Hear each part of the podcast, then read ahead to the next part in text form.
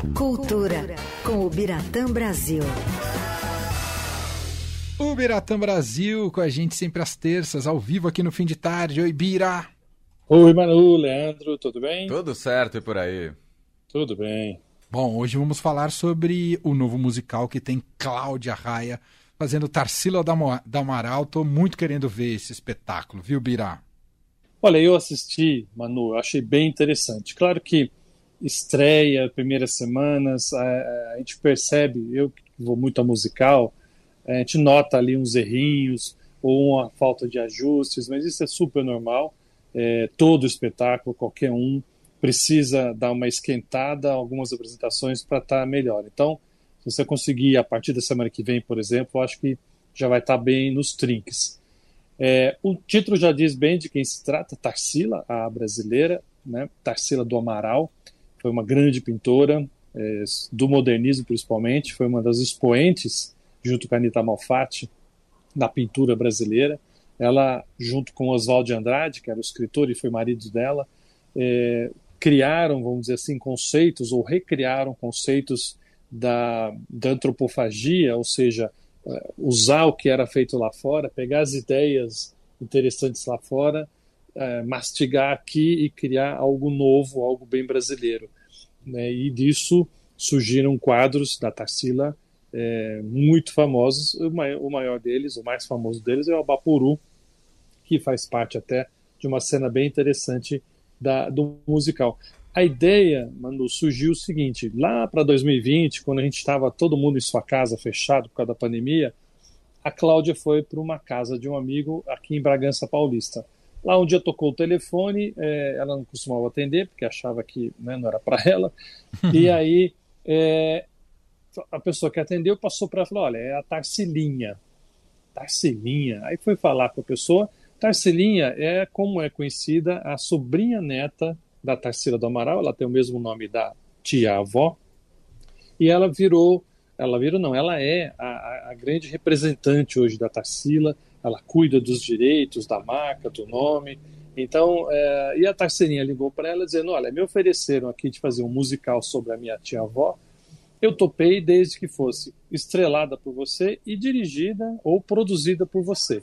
Porque eu acho que você é a pessoa que tem a mesma energia Uau. que a minha tia-avó tinha. A Cláudia ficou de boca aberta, topou na hora, sem nem saber direito o que era. Aí ela foi pesquisar quem foi Tarsila e ela me contando numa entrevista, era uma pessoa completamente diferente de mim. É, eu sou uma pessoa extrovertida, eu falo muito, eu falo alto. A Tarsila era mais calada, ela tinha uma postura física bem tímida, os ombros meio arqueados, ela olhava meio de soslaio, a cabeça baixa, dificilmente erguia a voz. Então foi um trabalho de gestual até para criar essa essa Tarsila. É, ela chamou a, a Cláudia chamou vários colegas de confiança dela para trabalhar, tinha que ser um espetáculo realmente muito bem produzido.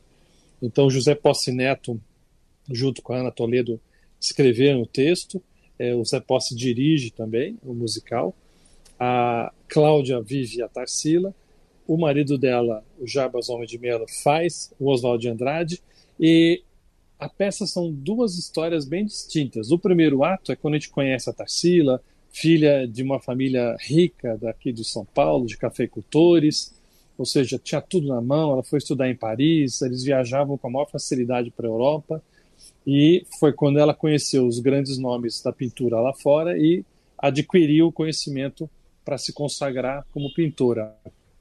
A segunda parte, que a própria Cláudia chama de lado B, é quando realmente a vida da Tarsila dá uma mudança muito brusca. Principalmente, é, não só a vida da família dela, como de várias famílias ricas do Brasil, especialmente em São Paulo, com a quebra da Bolsa de Nova York em 1929.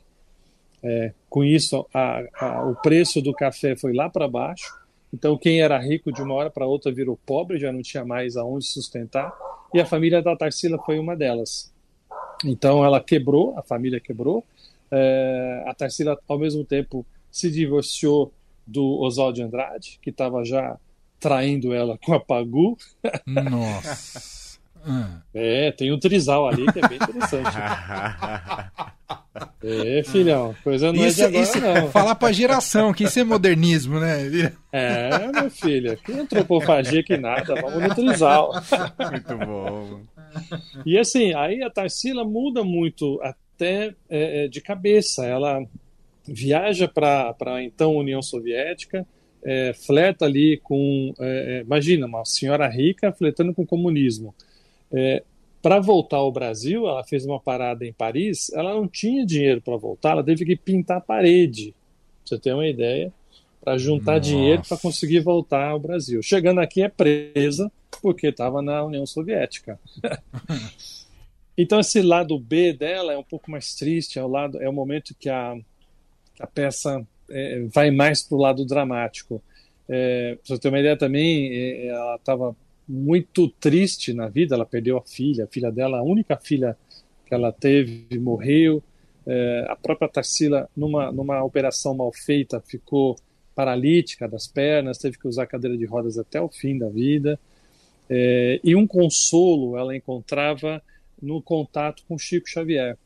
O Chico escrevia cartas para ela. Nossa, não sabia dessa faceta. É é, tinha essa relação de amizade. O Chico foi muito importante para ela e ela até doou alguns quadros para a fundação, porque você não paga né, diretamente. O Chico nunca recebia dinheiro de ninguém.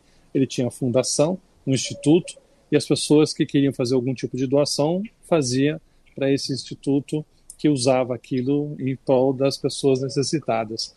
E o Chico foi uma pessoa muito importante na, na, na vida dela, espiritualmente falando. E esse segundo é, ato conta tudo isso. Não chega até o fim da vida dela, ela morreu já nos anos 70, é, não, não mostra também a, a paralisia das pernas, é, vai, vai além, vai um pouco ali na, na, na, no momento mais difícil, mas não vai tão ao final. E uma novidade, é, a cena em que ela, Tarsila, né, tem a inspiração de pintar o Abaporu, é muito bonita. É, é quando a Cláudia é, sozinha em cena, com pouca luz, ela usa uma roupa muito íntima, você quase a vê nua, não chega totalmente a estar nua, porque a Tarsila teve a inspiração do Abapuru um dia que ela estava em casa se trocando e sentada na cama, ela olhou o seu reflexo no espelho e o espelho estava meio curvado, então ela se viu distorcida.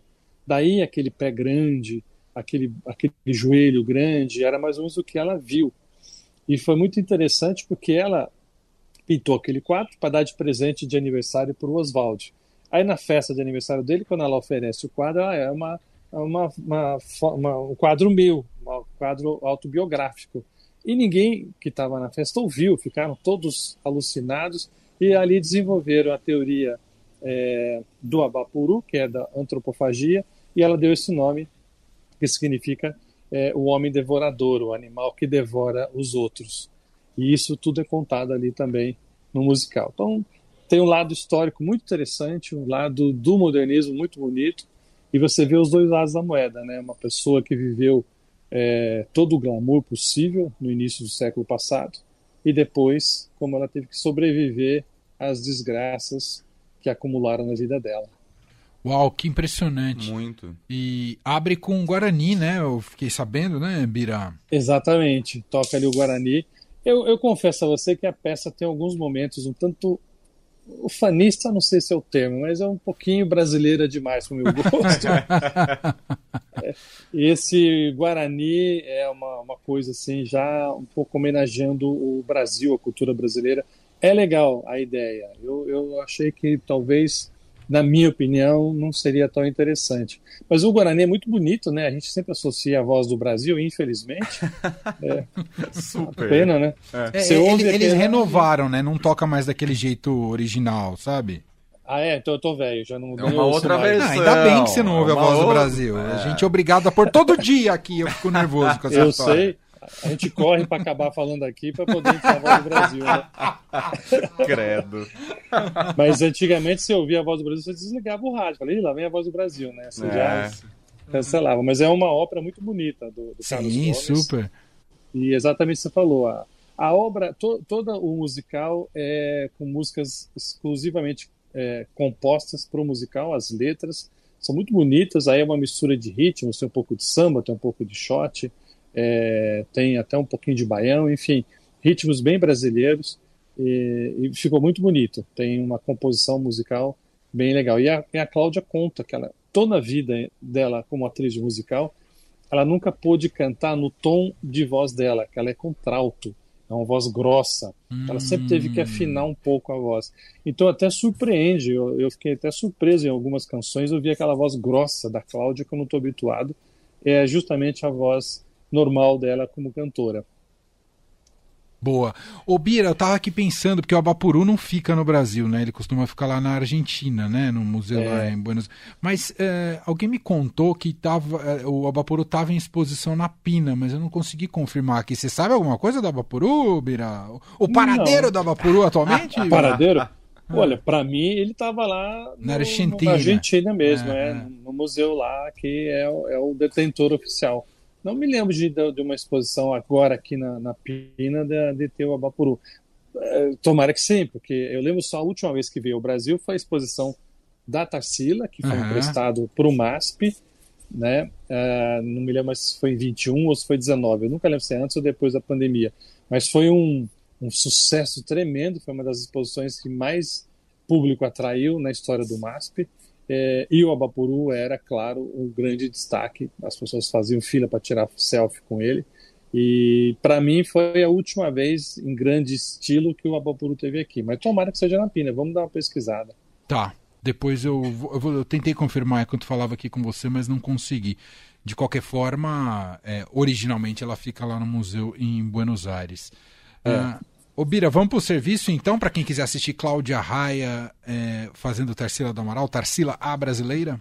Vamos lá, ó, tá lá no Teatro Santander, que é um teatro que fica ali atrás do complexo JK Iguatemi, aquele shopping grande que tem ali na Avenida Presidente Juscelino Kubitschek. Então, esse é o endereço, Juscelino Kubitschek, número 2041. Tem espetáculos quintas e sextas-feiras às 20 horas é, sábados e domingos às 16 e às 20. Eu acho esse horário das 20 ótimo, porque acaba 10 e pouco e ainda é cedo para poder ir embora, né? Verdade. É isso. é um espetáculo que tem dois atos, como eu falei, duas horas e meia no total, com intervalo. É, os ingressos variam entre 50 e 300 reais. 50 é na quinta ou na sexta, no, no local mais afastado e 300 é a chamada ala VIP no sábado e no domingo, bem ali perto do palco. Muito bem. Bom, dei uma passeada aqui no acervo da Pina, em atual exposição. Tem outra tela da Tarsila, mas não é o Abapuru, viu, Bira? Ah, olha só. Tá mas vendo? tem outra, outra tela lá da Tarsila, porque é o mesmo estilo do Abapuru, mas não é o Abapuru, tá? Entendi. Ah, do, no espetáculo tem várias reproduções de telas dela, especialmente até para mostrar né, quando ela começou, fazendo aqueles quadrinhos mais bobinhos, depois a fase grande dela já na, na, na antropofagia, e pós-viagem à União Soviética, a fase mais proletária dela, que também é muito interessante. Tudo isso é mostrado em reproduções muito bem feitas ali na que aparecem no palco, no fundo da plateia ali do palco. É isso.